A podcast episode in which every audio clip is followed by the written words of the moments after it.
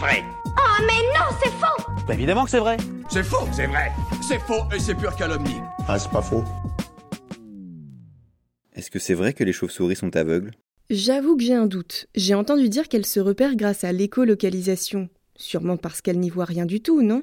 Mais c'est vrai que ces animaux sont la cible de pas mal de mythes, alors est-ce que ça en serait pas juste un de plus? C'est bien possible.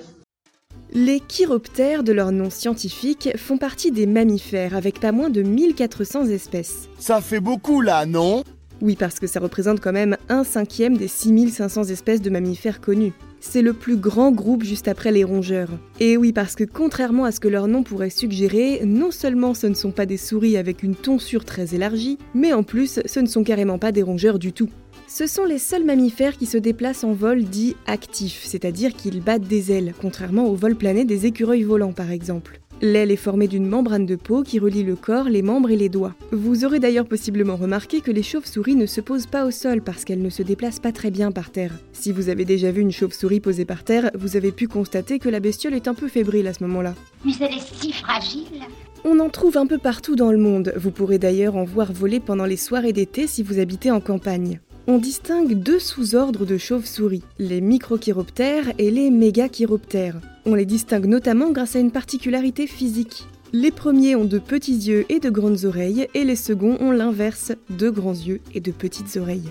Et vous verrez dans un instant que ce n'est pas pour rien. On compte 17 familles et 814 espèces chez les microchiroptères contre une seule famille chez les mégachiroptères et 170 espèces dont font partie les roussettes. Vous savez, ces chauves-souris qui peuvent mesurer jusqu'à 1m70 d'envergure. Ça devient flippant là. Rassurez-vous, ce ne sont pas de terribles animaux sanguinaires, même si leur taille impressionnante ferait d'elles des prédateurs terrifiants. En réalité, comme les autres espèces de mégachiroptères, elles ne mangent que des fruits ou des graines. En revanche, du côté des microchiroptères, on préfère les insectes, voire les petits rongeurs. Évidemment, vous l'aurez compris, micro et mégachiroptères se distinguent aussi par leur taille. Récemment, ces sous-ordres ont été un peu révisés pour distinguer d'un côté les Ympterochiroptera, qui englobent les mégachiroptères et les plus gros spécimens des microchiroptères, et de l'autre les Yangochiroptera, donc toutes les familles de microchiroptères restantes. Dans l'idée, c'est globalement la même chose. Encore les chauves-souris? Oui, exactement.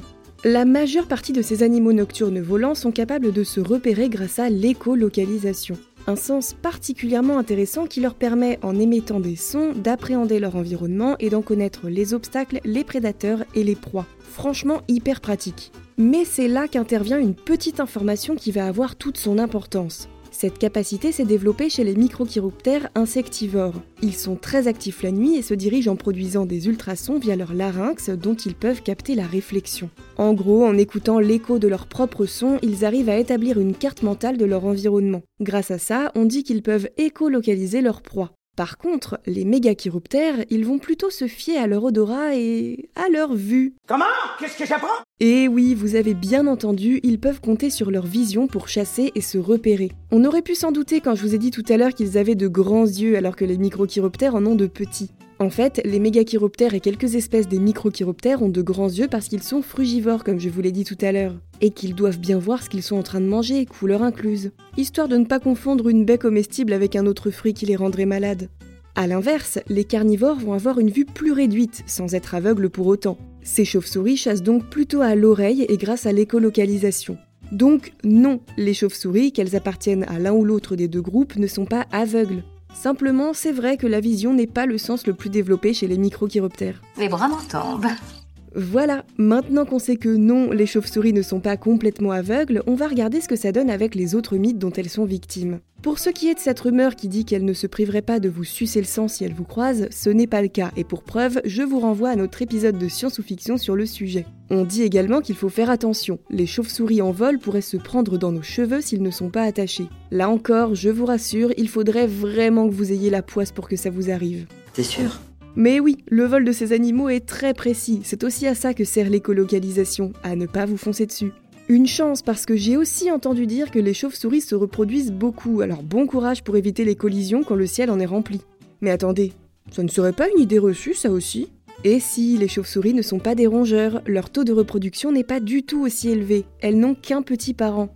Par contre, si je peux vous confirmer quelque chose, c'est que malheureusement ces animaux peuvent être porteurs du virus de la rage.